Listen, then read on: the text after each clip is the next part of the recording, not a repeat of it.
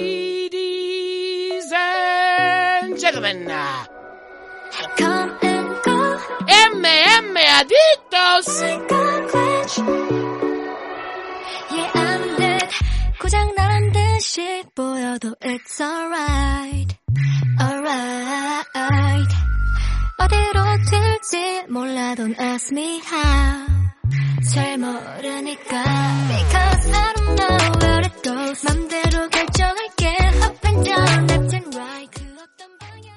Muy buenas a todos, bienvenidos a una nueva edición de MM Adictos. Hoy vamos a hablar de UFC Vega 53, pero como estáis viendo muchos de vosotros que estáis a lo mejor oyendo este audio, la duración es menor a lo que normalmente estamos acostumbrados para un evento de UFC. ¿Por qué? Bueno, la idea es que no pase de unos 30 o 40 minutos, pero voy a explicar por qué. Esta semana no ha habido previa de Divos Premium, ni de Patreon, ni de las plataformas habituales, ¿no? Donde se suele subir. En definitiva, para suscriptores. No ha habido porque he tenido que hacer cosas en el trabajo. Nunca dejéis que un compañero se meta en vuestro trabajo, en menos en la organización. Y claro, como se han metido en mi organización, pues ya me han alterado el plan y se me ha complicado mucho porque tenía cosas que sacar antes del fin de semana. ¿Qué ha pasado? Pues que entonces no ha habido tiempo para hacer la previa, ¿no? Ahora bien, hablando con gente que conozco del tema del mundillo de, de las MMA y, y, y cosas relacionadas con, con el tema, me dijeron, ¿por qué no le da una vuelta al programa? e Intentas hacer pues, una estructura a lo mejor que sea más fácil para gente que a lo mejor no pueda escuchar todo el programa de hora y media, dos horas que se realiza habitualmente para hacer un análisis de un evento de UFC. Y me han sugerido esta idea. Si vamos más hacia adelante con esta idea, pues a lo mejor podemos alargarlo un poquito y añadir otros contenidos a, a este programa corto. Para que llegue pues a lo mejor hasta una hora, ¿no? Entonces la idea es, hoy, en este programa, este, repito, vamos a hacer una revisión muy rápida de lo que ocurrió anoche en UFC Vega 53. Vamos a dedicarle más minutos al main event que al resto de combates y vamos a hablar, vamos a leer los resultados de la car preliminar, pero no vamos a hablar de lo que pasó en esos combates de la car preliminar, no vamos a hablar en profundidad de lo que pasó en la main car, quitando el main event que sí vamos a añadir algunas notas más, pero en definitiva lo que os voy a dar en este programa, esta media hora es, media hora, 40 minutos como digo, una versión más rápida del análisis, viendo resultados, viendo algunos detallitos y fuera. Para el que no tenga tiempo a lo mejor de escuchar una hora y media o dos horas, o solamente quiera escuchar un determinado combate, en este caso el main event, que hay mucha gente que no ve el resto de- del evento. Luego vamos a tener el programa tradicional, el de el análisis largo, el análisis técnico, la revisión de las preliminares, la revisión de la main car, mucho más en detalle, hablando del futuro de luchadores, de cómo llegaban, de cómo se quedan, del combate en sí, asalto por asalto, lo que solemos hacer en esa eh, en esos análisis de MMA Adicto y que es lo que llevamos por otra parte haciendo 11 años. Pero ahora, aunque el programa lleva 12, pero bueno, yo llevo 11 aquí. Eh, la cosa es que ese análisis lo vamos a dejar para Ivos Premium, para los suscriptores. La gente va a decir, ah, joder, has venido haciéndolo hasta ahora digo, ya, vale. Pero el que quiera más, creo que un euro con 49 que no, porque la gente dirá, ah, puto codicioso de mierda. No, vamos a ver.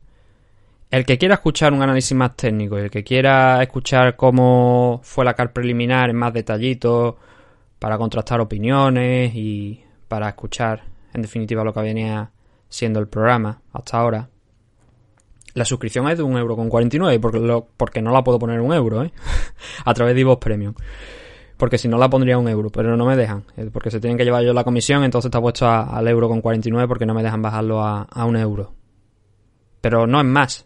Y eso os da acceso no solamente a ese análisis, sino también os da acceso a las previas, a programas que subamos para oyentes de Ivos Premium. A todo eso os da acceso. Mínimo van a ser, pues, deberían ser en torno a 8 programas al, al mes. Son dos por semana, dos por cuatro, ocho programas, ¿verdad? Ocho programas que podéis disfrutar por ese euro con 49. Repito, el que no quiera, pues tiene este contenido de Meme Adicto también y alguna cosita más, obviamente en abierto, pues también haremos, ¿no? Pero eso queda ahí. El que quiera, pues ya lo sabe. El que no, pues no pasa absolutamente nada. tiene esto, algunos vídeos que también podamos subir al canal, alguna cosita como digo subiremos también aquí al canal me refiero de YouTube, ¿eh? que es MM Adictos TV, también aquí al canal este de de Evox. Pero vamos a ver cómo funciona esta idea. Creo que es coherente, creo que no es una cosa tampoco así muy exagera. Además hay muchos programas que ahora mismo eh, a nivel internacional y en general todo el mundo te dan eso, te dan 15 minutitos de, de main event y el resto de la cartela en los resultados ya más. Entonces que por lo menos el trabajo de analizar combate por combate, asalto por asalto y, y preliminar, pues por lo menos que esté para la gente que lleva apoyando al programa pues bastante tiempo. Hoy no vamos a pasar de la media hora, porque llevamos ya cinco minutitos y obviamente no voy a quitar tiempo de, lo que es el programa. Aparte tenemos que hablar de nuestros patrocinadores, los caballeros de OC, de Oscar Panadero, que por cierto la inauguración fue un éxito, pero que el próximo 14 de mayo, déjame que lo compruebe exactamente porque lo tengo en la cabeza, no tengo por delante la promo, pero el 14 de mayo va a estar Tito Beltrán, obviamente una de las leyendas de, el Brasil en Jiu-Jitsu español, tres veces campeón del mundo, va a estar en, allí en, Los Caballeros haciendo un seminario que se puede apuntar todo el mundo. Hay tres formas de, apuntarse. Una es pedir información a través de Instagram y Facebook, que ahí tiene perfiles Los Caballeros de OC. Por WhatsApp al número 673 15 22, repetimos el número 673 15 22, o por correo electrónico a los caballeros de OC, arroba gmail.com. Esas son las tres vías para pedir información y para gestionar pues la inscripción a este seminario de, Tito Beltrán que va a ser el 14 de mayo y que si tenéis alguna duda de dónde están los caballeros de Oc, dónde es el, gimnasio, está en las instalaciones de Padel 10 en Arroyo de la Encomienda, la calle Industria de Arroyo de la Encomienda en Valladolid. Así que ese seminario, 14 de mayo, con Tito Beltrán, por si queréis eh, asistir.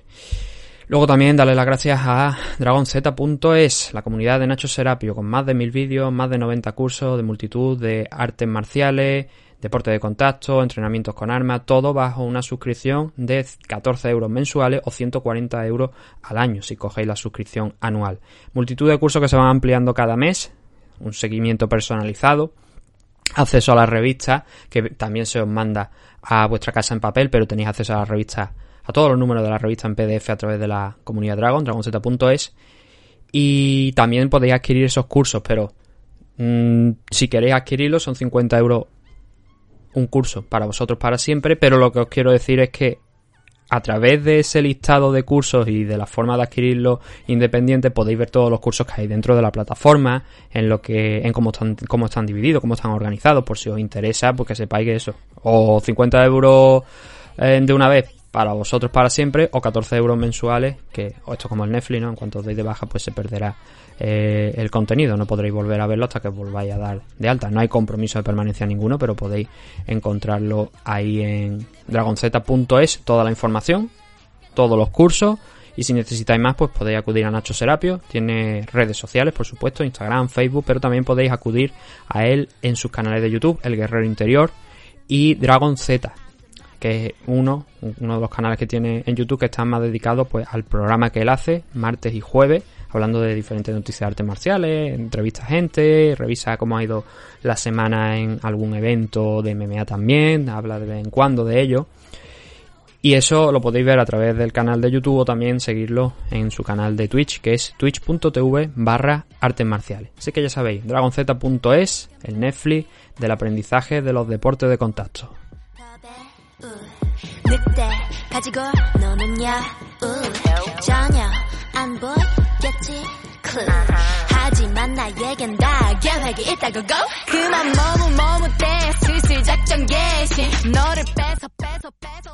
Y ahora ya, los restantes del programa, sí que vamos a hablar de UFC Vega 53, que ocurrió anoche en el Apex. Salimos en el Apex haciendo eventos. Es barato, así que eh, es una buena idea dentro de lo que cabe, ¿no? Si tienes tu propio pabellón o tu propio recinto, hacer eventos allí. Así que seguimos en esas, ¿no?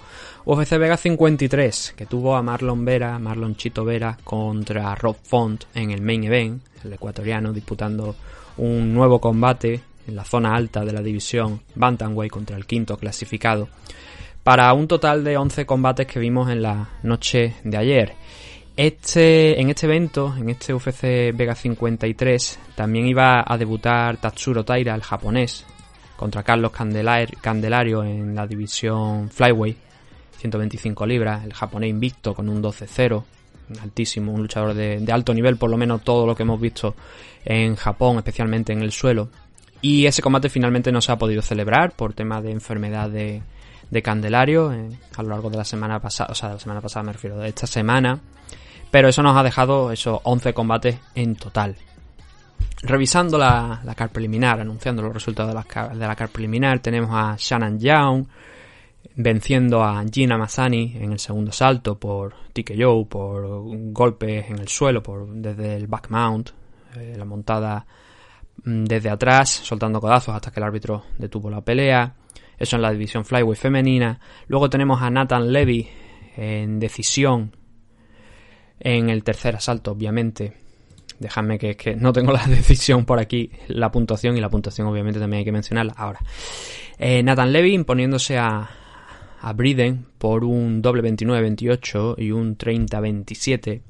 Así en líneas generales yo me inclino más por el 29-28 la verdad que por el 30-27, pero la victoria de Nathan Levy bien realizada en función del trabajo en los dos primeros asaltos. Gabe Green noqueando a Johan Laines en el segundo round, haciendo un buen comeback, porque también lo pasó con difícil, tuvo momentos de apuro en ese segundo asalto Gabe Green, pero al final acabó imponiéndose al canadiense. Por ti que yo, repetimos, puñetazo en el segundo asalto. El hermano del campeón de la división Flyweight, Davison Figueiredo, en este caso estamos hablando Francisco Figueiredo, su hermano, derrotando a Daniel da Silva, también compatriota brasileño, por sumisión por un Nibar en el primer asalto. Prácticamente visto y no visto. Un minuto 18 fue lo que tardó Francisco Figueiredo en someter a, Daniel da Silva. Y por último, eh, cerrando esa car preliminar, el infame, y decimos infame obviamente por el recuerdo que tenemos nosotros de, este luchador, el moldavo Alexander Romanov, continuando su marcha triunfal, subiendo a un 16-0, que debería ser un 15-1. Juan Espino contra Chase Sherman. Eh, sometió Romanov a Chase Sherman en el primer asalto por una americana en el suelo. Era lo esperado también por otra parte, porque Romanov es un luchador que se mueve a la perfección en el suelo y todos sabemos que Sherman es un striker, así que dentro de lo que cabe es normal ¿no? que, Romanov se impusiera a Sherman con ese trabajo en el suelo y muy sencillo, muy sencillo para, para Romanov, que mostró una nueva versión de él, un luchador pues, más delgadito, más tonificado, se le ve mucho más delgado como digo, y, e igual de eficaz, eso sí, ¿no? que era la duda, ver cómo, cómo estaba a nivel físico y la verdad, bastante interesante el trabajo de, Romanov. Esos fueron los cinco primeros combates de la CAR, lo que eh, formó la CAR preliminar, esos primeros cinco enfrentamientos. A partir de aquí, pues ya entrábamos en la, en la main CAR. Y aquí tuvimos más decisiones, tuvimos un total de seis enfrentamientos. Y como digo, cuatro de estos enfrentamientos, cuatro de estos seis enfrentamientos se fueron a decisión. Empezando por Christoph Jotko contra Gerald Meshaer, que mm, un poquito parecido a lo que hemos visto en ese Romanov contra Sherman, ¿no? Porque Meshaer todos sabemos que es un luchador que es mucho más grappler, que desde luego Striker, ¿no? La mayoría de sus victorias vienen por ese método, por el método de la, de la sumisión. Y Jotkov, su contrapartida, ¿no? El rival que podríamos esperar que esté en el lado opuesto de lo que realmente hace Merhaer, ¿no? Y no solamente es que Jotko em, le venciese arriba en, standing, peleando muy bien a la contra, Merhaer un poquito desordenado, desesperado, pero resistiendo bastantes golpes. Pero Jotko al final también consiguió varios takedowns, consiguió derribar a Merhaer, consiguió vencerle en, el suelo, ¿no? También. Así que le dejó muy poquitas opciones a, a Merhaer y la decisión fue totalmente unánime a favor del luchador polaco, con un triple 30-27. Y con esto nos movíamos al siguiente enfrentamiento. Que aunque fueron decisiones, hay que decir que fueron decisiones bastante entretenidas. ¿eh? Aquí Darren Elkins derrotó a, a Tristan Connelly por una decisión unánime, división Featherweight. Hay que destacar que con este combate, Darren Elkins se ha convertido en el luchador con más peleas de la división Featherweight de UFC en la historia, superando a, más Holloway, que tenía el récord. Me parece que son 23 o 24 peleas las que tiene ahora mismo Darren Elkin después de este triunfo en la noche de ayer contra un Tristan Connelly, que la verdad es que lo intentó, pero cayó. Mm, a base de takedown. Fue como, fue como acabó perdiendo Tristan Connelly este enfrentamiento. No lo hizo mal en el tercer asalto, la verdad. Pero cuando mejor estaba Connelly, pues acabó también cediendo otro, otro takedown. Y al final la decisión también nuevamente unánime para, para Darren Elkins, un triple 30-27, se pone con un 27-10 de récord. Em, esta era también no solamente la pelea que le convertía en el luchador con más combates en la división featherweight de la historia de UFC, sino que al mismo tiempo esta pelea era su última del contrato, ¿no? Y, hombre, no parece que vaya a salir. Ya automáticamente le pidió la noche de ayer, nada más a acabar. Bueno, mientras estaba hablando con Michael Bisping en la entrevista, Darren Elkin dijo que, pues, que, oye, que toca, ¿no? Una renovación de contrato, toca un nuevo contrato y, bueno, todo, padre, todo parece indicar que sí, ¿no? Después de la actuación de ayer, ganando holgadamente a, a Connelly, pues sí que, que parece que Elkin puede estar muy cerca de, de que le firmen ese contrato. Aquí en este siguiente enfrentamiento, 155, tuvimos la primera finalización de la parte de la, de la main con un Grand Dawson sometiendo a, a Jared Gordon en el tercer asalto. Le costó llegar a esa finalización, pero no le costó tanto el, combate porque estuvo bastante bien, un poquito parecido. De hecho, yo diría que el combate entre Darren Elkin y Tristan Connelly y este Grand Dawson contra Jared Gordon siguen líneas muy muy parecidas, ¿no? Porque Elkin tiro de wrestling, Grand Dawson todos sabemos que es un grandísimo wrestler y que es donde suele conseguir la mayoría de sus victorias, ¿no? Trabajando ahí en el suelo, poniendo un ritmo muy alto y fue lo que hizo con, con Jared Gordon, ¿no? Eh, sometiéndolo en el tercer asalto, pero hasta ese momento había estado replicando esa táctica en los asaltos anteriores, derribando, cogiendo la espalda, trabajando ahí en una distancia eh, agobiando, presionando a, Jared Gordon, que bueno, las armas que tenía era principalmente el, striking. Y luego tuvo en algunos momentos la oportunidad de intentar someter a Grant Dawson, pero parecía una tarea bastante complicada. Así que en ese tercer asalto llegó esa victoria por Rear Naked Choke en 155 libras para Grant Dawson, que lo pone ahora mismo con un 18-1-1 de récord solamente ha perdido un combate, no fue aquí en UFC, donde sigue invicto. Si no recuerdo mal, me parece que está ahora mismo con un 9-0-1, todas las peleas que lleva dentro de, UFC.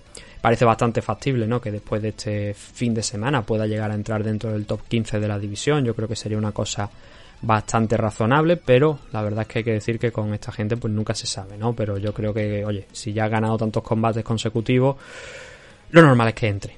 Sí que es verdad que como os podéis también imaginar, no es precisamente uno de los luchadores más emocionantes ¿no? de, la historia de la división Lightweight, pero sí que también hay que valorar ese trabajo. ¿no? Así que Diego Ferreira, que es el que está cerrando los rankings, muy probablemente pierda esa posición en favor de, Grand Dawson, que a partir de ahora pues yo creo que, oye, ¿por qué no? Pues mira, por ejemplo, Sarukian, ya que estamos hablando de Dog Wrestler, pues podría ser un, un enfrentamiento, pero seguramente quedará un poquito más abajo, ¿no? Porque Sarukian debe estar mirando mucho más arriba. De hecho, si no recuerdo mal, así como anotación muy rápida, lo tengo que mirar, pero porque no lo recuerdo. Creo que se estaba, me parece, hablando de un enfrentamiento entre él y Ganrod y Mateo Ganrod, pero al final todavía no ha salido, así que previsiblemente todavía parece ser que Sarukian estaría libre.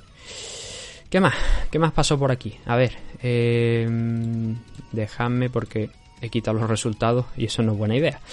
Aquí, eh, ese era el tercero, ¿vale? Ahora nos quedan otros tres, empezando por Joe Anderson Brito, derrotando a Andre Philly por TKO en el primer asalto, división featherweight también, en solamente 41 segundos. Fue una victoria muy muy rápida, eh, visto y no visto, y parece que Joe Anderson Brito tenía eh, la necesidad de ganar rápido frente a Andre Philly. También dijo que un familiar suyo había fallecido, después ya cuando estaba hablando con Michael Bisping, había fallecido eh, la mañana, me parece, del combate o pocas horas antes del enfrentamiento y que él se lo había guardado, no había hecho nada al equipo y tal. Así que le dedicó esa victoria también a, su familiar fallecido, Joe Anderson Brito, pero una victoria realmente espectacular la de, la de Brito, conectando una derecha, doblando prácticamente por completo a, a Andre Philly, que no estaría fácil.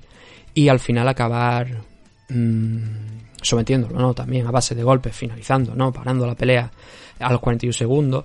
Este era el segundo combate que Brito tenía aquí dentro de, UFC, perdió contra Bilal en su debut. las cosas no fueron como él esperaba, pero sí que ahora contra André Phillips ha demostrado que esa pegada y ese trabajo que habíamos visto antes de llegar aquí a UFC, pues que queda ahí, ¿no? Y que, y que todavía está. Por eso hay que hablar de esta victoria de Joe Anderson Brito y ponerla en valor, pero claro, todavía es pronto, ¿no? Porque un 1-1 de récord todavía hay mucho que decir para empezar a hablar de una posible amenaza dentro de la división. Comen event de la noche, Andrei Arlovsky contra Jake Collier. A ver, ¿qué os puedo decir de este enfrentamiento? Bueno, lo primero, la victoria es por decisión para Andrei Arlovsky, por un doble 29-28, un 30-27 para Jake Collier. A ver, yo creo que es un combate bastante difícil de puntuar, que yo no estaría uh, realmente... No me gustaría estar en la piel de los jueces porque creo que es muy, muy, muy difícil de puntuar, por lo que digo. Pero sí que tengo la sensación de que Arlovsky, por lo menos ganar el combate, tengo la sensación de que no lo ganó. ¿Lo perdió? Bueno, en determinados puntos yo diría que tampoco lo llegó a perder. Pero sí que es verdad que si tengo que dar un ganador, si yo siento que alguien ganó ese combate o que hizo un poquito más para ganar, detalles mínimos, algún takedown, algún golpe más dentro de que la pelea fue muy igualada, pero especialmente esos takedown que consiguió Jake Cole y el segundo tercer asalto creo que es lo que podrían llegar a decantar la puntuación para, para Jake. Pero es muy muy cerrada, ¿eh? sobre todo el segundo asalto es el que más disputado está. Ahora, tanto como para ganar a Loki, pues la verdad es que no acabo de estar muy de acuerdo con, esa victoria, pero como digo, tampoco me habría gustado estar en la piel de los jueces de este enfrentamiento porque fue muy muy cerrado, muy complicado de, puntuar. Las diferencias entre ambos son realmente mínimas. Pero al final los jueces decretaron pues un doble 29-28 para Orlovsky, los dos jueces que le dieron la victoria al ex campeón se la dieron en el segundo y en el tercer asalto, con los dos, esos dos asaltos, quizá a lo mejor los más cuestionables precisamente. Pero bueno, eh, el caso es que Arlovsky ganó esta pelea, moviéndose ahora mismo a un 34-20-0 de récord, que ciertamente no está nada mal, pero claro, él ha dicho, lo comentaba ayer con Bisping, que quiere volver a ser campeón antes de retirarse. Pero claro, siendo justo, no sé yo si esa idea de ser campeón antes de retirarse implica el pelear en UFC. Porque, claro, si Loki piensa que va a ganar el cinturón en, UFC, es algo bastante complicado. De momento, la realidad es que, bueno, para empezar, se ha alcanzado la cifra de 23 victorias en UFC, que eso le sirve para empatar con Jim Miller y Donald Cerrone, y está con una racha de cuatro victorias consecutivas. Pero claro, es, lo que os he dicho, si analizamos los rivales contra los que ha peleado Andrei Arlovsky, tenemos a Chase Sherman, Carlos Felipe, Jared Pandera, Jake Collier, son todas victorias. Todas por decisión también, pero eh, ha ido evolucionando en el juego. Ahora es un luchador que se mueve mucho más alrededor de la jaula, que eh, es menos.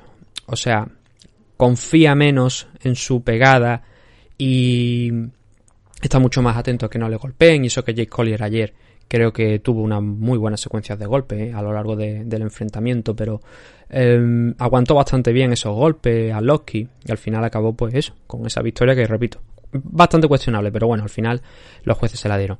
Pero sí que es verdad que contra los grandes rivales que ha tenido en los últimos años, Jairzinho, Rosenstruik, Tom Aspinal en ambos casos ha perdido. Entonces, pensar hoy por hoy que eh, Andrei Arlovsky de repente va a aparecer en. ni siquiera está dentro del top 15 ahora mismo de los rankings, pero pensar que con esta victoria o tal va a entrar otra vez en el top 15 y va a intentar proclamarse campeón es difícil es muy difícil. Has perdido contra Aspinall, has perdido contra Rosenstruik y esa gente ya está dentro del top 10 de la división, que te hace pensar que vas a poder llegar a eso. Pero la ilusión es lo último que se pierde, ¿no? Así que bueno, habrá que seguir la, carrera de, de lo que quede de año. Em, está claro que ha evolucionado, pero que ahora mismo no es el luchador que era su época antigua, ¿no? Cuando fue campeón de la compañía, cuando se vino arriba contra Fedor Emelianenko. Y bueno, Jake Collier no, no, se puede decir si hay alguien que está diciendo, ah, que esto fue un, no, no es un robo realmente, pero sí que es verdad que una decisión eh, difícil, ¿no? Cuando un juez te da un 30-27 y los otros dos te dan un 29-28 a favor de Arlovski, hay algo cuestionable ahí, ¿no? Hay algo que se puede eh, intentar echar un vistacito a ver qué es lo que ha pasado. El caso es que, bueno, a ver, eh, Collier venía con una racha alternando victorias y derrotas, ¿no? Empezó aquí en la división heavyweight, hay que recordar que estamos hablando de un luchador que venía no solamente de la light heavyweight, sino de la middleweight, que fue donde empezó a pelear, pero ha ido subiendo y parte de la del digamos de la velocidad, de la agilidad, eso no lo ha perdido parece que se ha zampado todo un Burger King entero, ¿no? Pero eh, es normal, es que ha subido de peso, ¿no? En la noche de ayer, tengo por aquí el peso, dio las 265 libras, parece, en la báscula, así que estaba en el límite, ¿no? Eh, el caso es que eso, dentro de, de, esa situación, ¿no? De ese peso, parece que no ha perdido tampoco mucha coma, ¿no? Pero debutó contra Tom Aspinal, perdió ese combate, luego ganó a Guian Vilante, perdió contra Carlos Felipe, derrotó a Chase Sherman en un buen enfrentamiento que no le llevó mucho tiempo además, y ahora perdió contra Andrei Arlovski. Así que se queda en una posición comprometida, pero bueno, y sigue 13-7 y no dando mala imagen, que yo creo que al final eso también te ayuda a mantener el contrato dentro de UFC.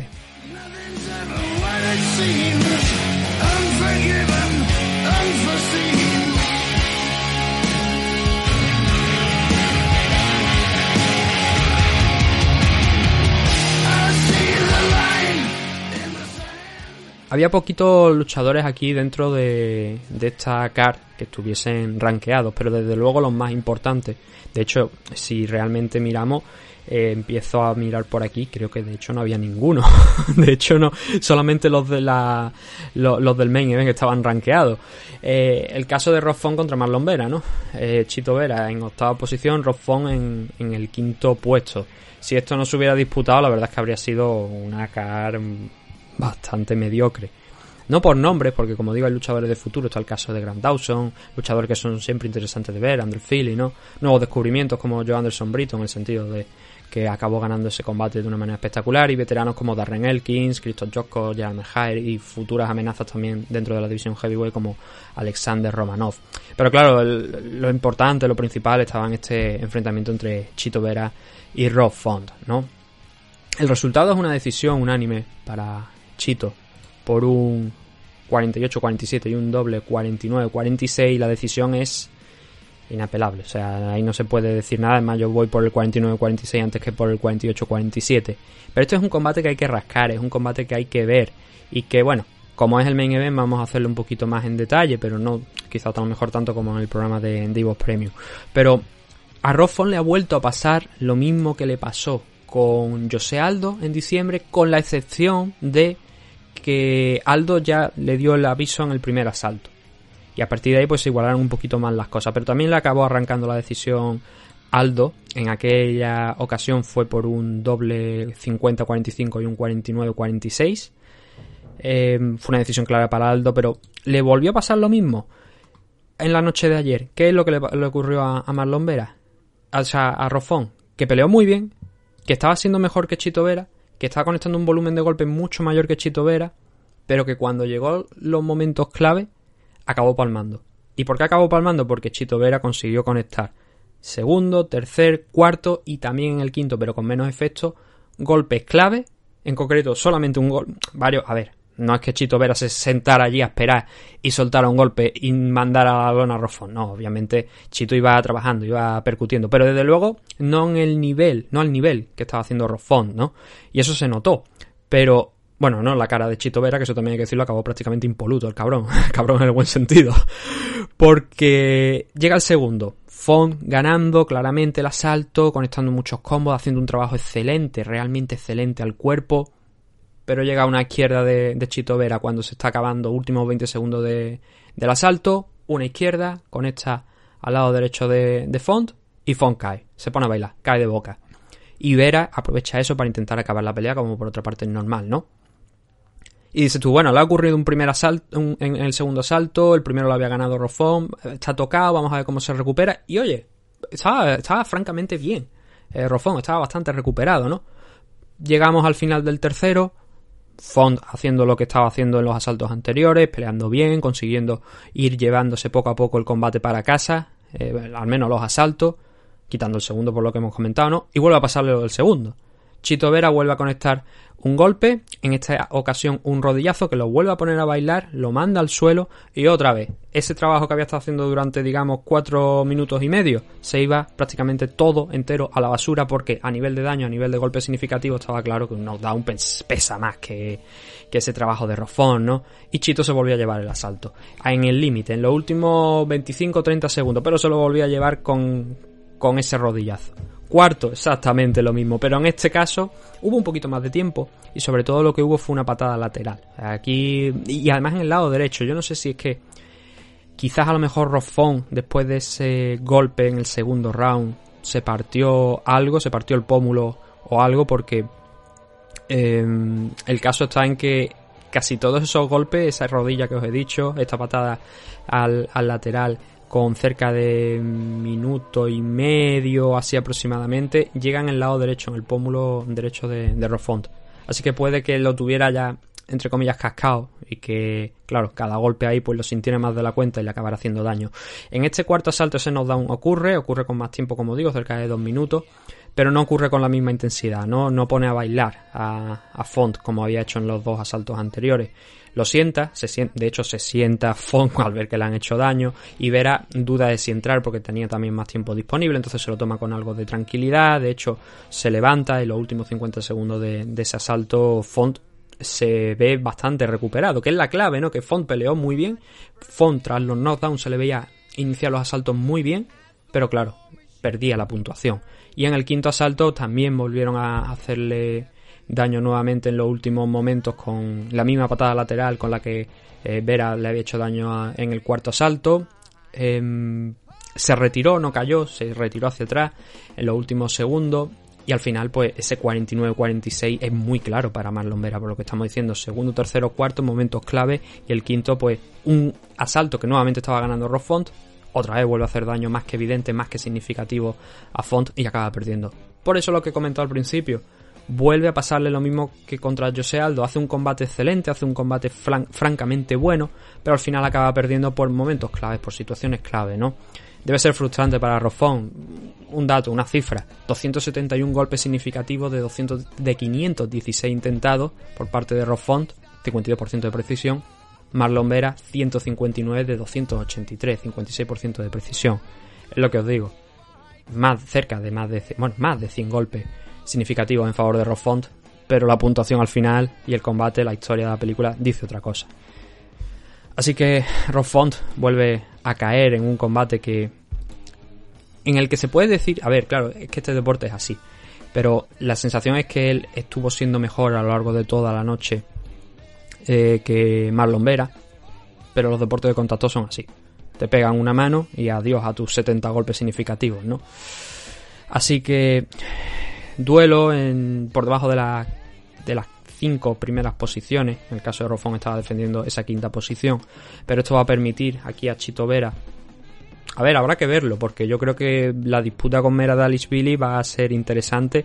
Eh, no hay un combate, no es que Chito tenga un combate pactado contra Mera Nina, no. Lo que intento deciros es que eh, Mera está en la sexta posición, también llega muy fuerte, y va a tener que verse las caras ahí a ver quién controla esa quinta posición, ¿no? Con, Chito Vera. Pero está claro que Rob Font ahora mismo pues va en caída libre, sigue bajando, viene de perder ese combate contra Aldo, viene ahora de perder este combate contra Chito Vera y vamos a ver en qué posición se queda. Un excelente luchador, pero que bueno, no está no, no es suerte, ¿no? Porque como he dicho los deportes de contacto son así, pero sí que está claro que es un muy buen luchador y que no está consiguiendo por desgracia acabar eh, triunfando, en, por desgracia para él, entiéndase, esa, esa decisión. No acaba de conseguir cerrar esos combates y acabar ganando. Así que viene con una racha de dos derrotas consecutivas después de esa de cuatro que le aupó a esa tercera, creo que fue tercera segunda posición dentro de los rankings y Chito Vera ahora con un 21-7-1 de récord habiendo derrotado a David Grant habiendo derrotado y noqueado a Frankie Edgar y ahora a Rofón en ascenso. No se puede decir que este era el combate más, más complicado, más importante de la carrera de, Chito Vera, porque yo creo que eso sería el de José Aldo, habría que hablar de aquel enfrentamiento contra José Aldo, pero sí que es verdad que se puede decir que es la victoria más importante de cara a los rankings, porque Frankie ya venía ahí un poquito de baja, pero la victoria de Rofón le va a, hacer subir bastante, ¿no? Entonces lo siguiente para Chito Vera, según sus propias palabras, sería el cuarto, segundo o tercero.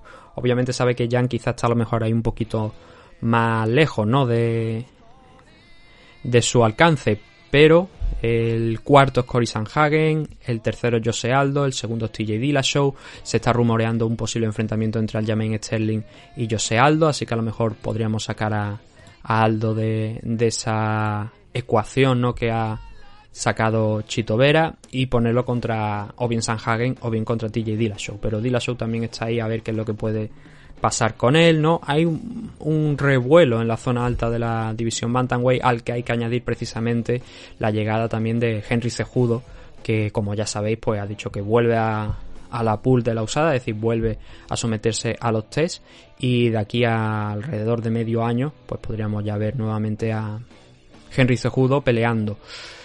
Lo previsible para él habría sido quizá Alexander Volkanovski, pero parece que lo más idóneo, lo que quiere UFC y lo que quiere ahora también él eh, lo que tiene en mente sería un enfrentamiento contra el Jermaine Sterling, conseguir ese cinturón y luego ya Dios dirá. Pero el caso es que Henry Cejudo está de vuelta y hay que valorarlo también y hay que tenerlo en cuenta para cualquier posible enfrentamiento, pues, ¿por qué no también? Que involucre a, a Chito Vera siempre que Henry no vaya directamente a por el cinturón. Así que buenas noticias para el público latinoamericano, en concreto para Ecuador, viendo cómo Marlon Vera consiguió la victoria en la noche de ayer frente a Rob Font en un combate que se llevó el Fight of the Night, como no podría ser de otra manera, fue el combate más espectacular de la noche, ida y venida constante, nunca a pesar de, incluso, bueno, el tema de esos knockdown, pero Vera, a pesar del trabajo de Font, nunca le perdió la cara al combate y como he dicho, quedó bastante entero, de cardio bien, Font también, pero en la cara se notaba, ¿no? Que es que Vera estaba prácticamente como si no lo hubieran dado y eso que recibió 271 golpes. Claro, muchos de ellos fueron al cuerpo, pero, oye, una buena parte fueron al rostro y eso hay que valorarlo, ¿no? Que también esté impoluto. Luego los otros dos bonos de la noche fueron dos Performance of the Night, 50.000 dólares por supuesto para Fond y para Vera, pero los otros 50.000 fueron para Joe Anderson Brito por esa victoria por TKO frente a André Philly y también para Francisco Figueiredo por esa victoria por sumisión frente a Daniel da Silva en la preliminar. Por último ya, cerrando este repaso rapidito a lo que fue esta car de UFC Vega 53. La semana que viene tenemos UFC 274, pay-per-view de los grandes, pay-per-view de los gordos. Charles Oliveira defendiendo cinturón contra Justin Gagey, pero no es lo único. Tenemos también a Runa Mayuna contra Carla Esparza, división Strikeway. Otra vez, a intentar vengar aquella derrota a Namayuna, ahora defendiendo ella el cinturón contra Esparza. Michael Chandler contra Tony Ferguson, gran enfrentamiento. Vamos a ver en qué estado de forma está Tony, ¿no? Después de los últimos combates donde la verdad es que el resultado no ha sido para nada satisfactorio. Pero siempre una amenaza. Tony y Chandler puede tener una noche complicada, ¿no? Y de hecho espera una noche complicada Chandler a raíz de algunas declaraciones que hemos visto. Obisan Pro contra Shogun Rua. Último baile de, de Shogun, muy probablemente, ¿no? Eh, veremos a ver si Rua tiene lo suficiente para derrotar a San Pro, un duelo de veteranos, así que puede que esté bastante igualado, pero Rua desde luego ya no es el luchador de la época de Pride ni siquiera, eh, tampoco podríamos, bueno, eso sería irnos muy atrás, pero también diría que no es el luchador que se proclamó campeón en, en UFC, noqueando a, a Lioto. Más veteranos, Cerrone contra Joe Lawson, Randy Brown contra Chaos Williams, Macy Kiason contra Norma Dumont, y si seguimos bajando tenemos Brandon Royal contra Matt Snell, Blago Ivano contra Marco Rogerio de Lima, Francisco Trinaldo, Lupita Godínez, Andrés Fiallo que vuelve a, pelear cuando ganó hace poquito al mexicano Fernie García y muchos otros combates también por aquí, muy interesante, pero especialmente esa main car es, bueno, un grandísimo evento. Pero eso nos tocará la semana que viene. Como digo, habrá previa entre semanas, oyentes de Divox Premium, y el análisis de la semana que viene, pues como digo, más cortitos, pero como hay combates más importantes, pues a lo mejor ahí sí que llegamos a los 40 minutos que hemos hecho hoy, pero sin tener explicaciones, intros y cosas de estas. Así que nosotros lo vamos a dejar aquí, repitiendo que el que quiera más tiene un análisis más técnico, más dedicado e, incluyendo la car preliminar en Evox Premium. La suscripción 1,49€. ¿Vale? Que no, pues nada, no pasa nada. Para eso está este programa. Pero bueno, más cortito, ya digo, si queréis dejar algún comentario, tenéis la zona de comentarios en iVoox para dejarlo. Podéis hacerlo llegar también a través de mensaje directo por, por Twitter. Eh, no solamente tiene que ser comentario de, de lo que hayamos hablado aquí, del evento en sí, si es feedback de cómo ha ido este programa, de si lo preferís también así, algo eh, en esta línea y luego lo otro que se quede pues para, para Premium por el tema de, de más técnico. Y cualquier idea que se os ocurra, pues ya sabéis que las líneas de contacto, las vías de contacto están abiertas. Lo que hemos dicho, comentario en iVoox, podéis hacerlo en anónimo si queréis, que está puesto ahí que solamente dándole al cacha lo podéis hacer. Podéis dejarnos un mensaje directo como hemos dicho en Twitter, podéis escribirnos a mmadictos.gmail.com, todo junto, mmadictos, tal cual, arroba gmail.com. Y nada, eso ha sido todo por hoy. Eh, bueno, en Twitter no lo hemos dicho, en Twitter es arroba mmadictos, ¿vale? Así que nada, un saludo a todos, gracias por habernos escuchado.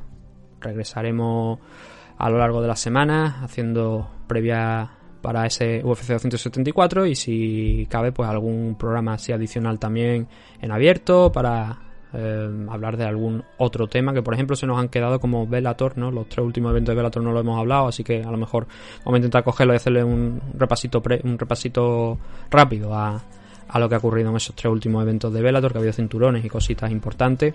Así que nada, un saludo a todos, gracias por habernos escuchado y nos vemos dentro de poco con más MMA Adictos. Hasta pronto.